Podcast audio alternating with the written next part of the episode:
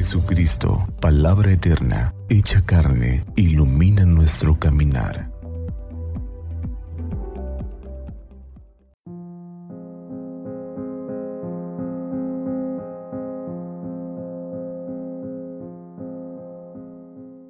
Martes 17 de octubre, San Ignacio de Antioquía, obispo y mártir.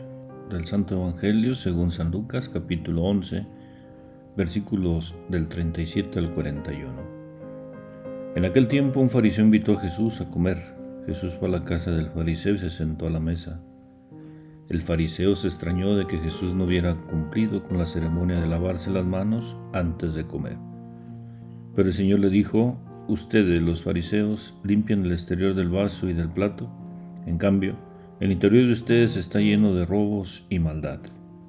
Insensatos, ¿acaso el que hizo lo exterior no hizo también lo interior? Den más bien limosna de lo que tienen y todo lo de ustedes quedará limpio. Palabra del Señor. Gloria a ti, Señor Jesús. Saludos en Cristo nuestro Señor. La comida en la casa de un fariseo es el ámbito donde ahora Lucas sitúa la denuncia de Jesús contra los fariseos y maestros de la ley. Estos, sabedores de los textos legales, hacen ver al maestro que sus discípulos no cumplen la prescripción ritual de lavarse las manos antes de comer.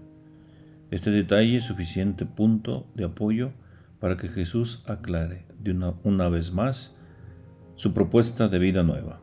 La limpieza no está en la ablución ni en los ritos a guardar antes de cada comida, sino en todo el conjunto de vida del hombre que manifiesta su limpieza de corazón en lo que hace. Dice, ve, piensa y sirve. Y desde ahí perfila su horizonte moral que lo asimila a la bondad de Dios Padre.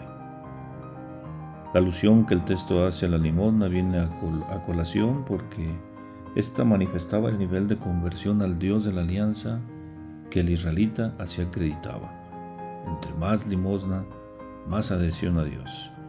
Pero Jesús apunta a la deformación habitual de la limosna en el mundo fariseo, que venía en el formato de vanidad, de aparentar, de hipocresía. Estas camuflan un corazón que por eso ya está ayuno de amor y de misericordia.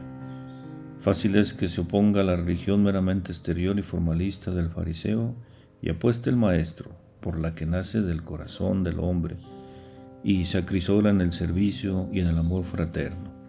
Religión del y desde el domicilio de Dios en el hombre, el corazón, y no del cumplimiento exacto de la norma ritual. Religión que orienta la vida del hombre a la bondad de Dios, transitando el camino servicial de los hermanos que no otra cosa es dar limosna de lo de dentro. Que así sea.